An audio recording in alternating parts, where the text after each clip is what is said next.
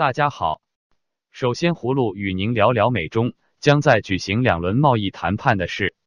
美中两国正筹划很快举行新一轮贸易谈判，以尽早结束世界两个最大经济体之间旷日持久的贸易战。北京希望通过扩大采购美国商品和服务来缓和华盛顿要求解决美中贸易结构性问题的压力。一份最新研究显示。过去一年，美国与其贸易伙伴进行的贸易战使美国经济以及消费者和生产者蒙受损失，这使得北京开出的价码颇具诱惑力。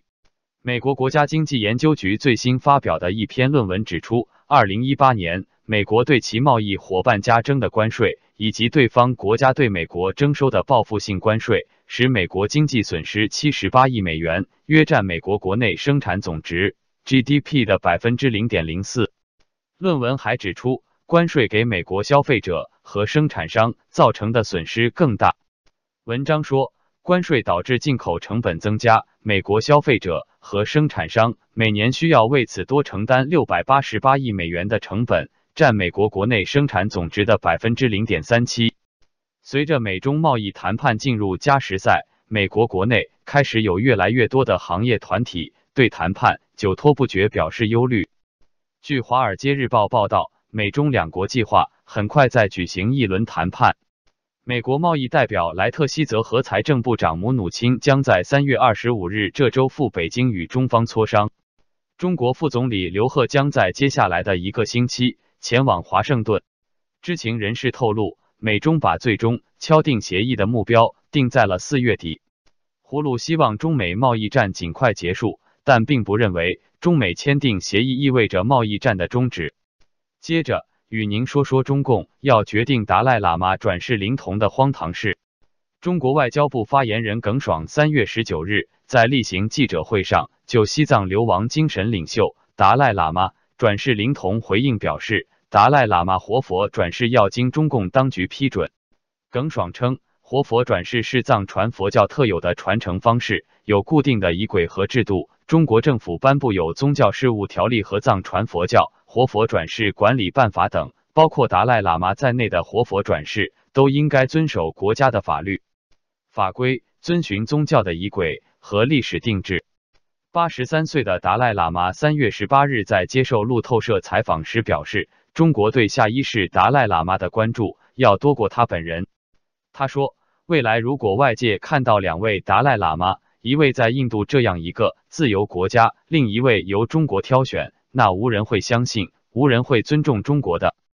这对中国是又一个问题。这是可能发生的。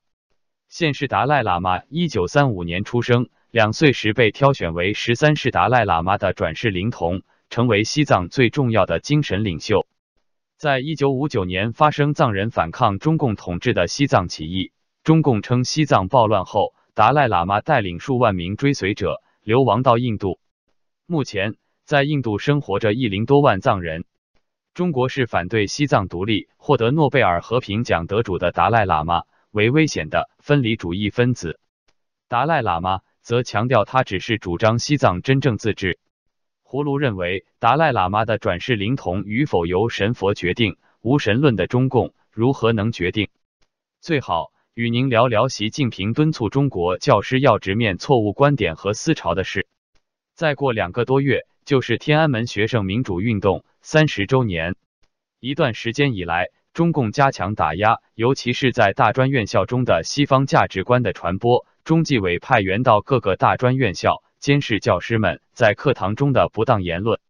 三月十八日，在北京召开的学校思想政治理论课教师座谈会上，习近平说。必须培养一代又一代拥护中国共产党领导和我国社会主义制度，立志为中国特色社会主义事业奋斗终身的有用人才。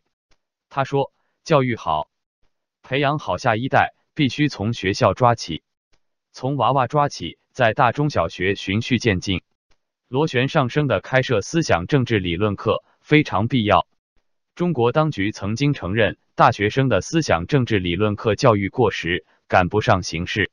不过，习近平在星期一的座谈会上坚称，办中国特色社会主义教育就是要理直气壮开好思政课，用新时代中国特色社会主义思想铸魂育人，引导学生增强中国特色社会主义道路自信、理论自信、制度自信、文化自信。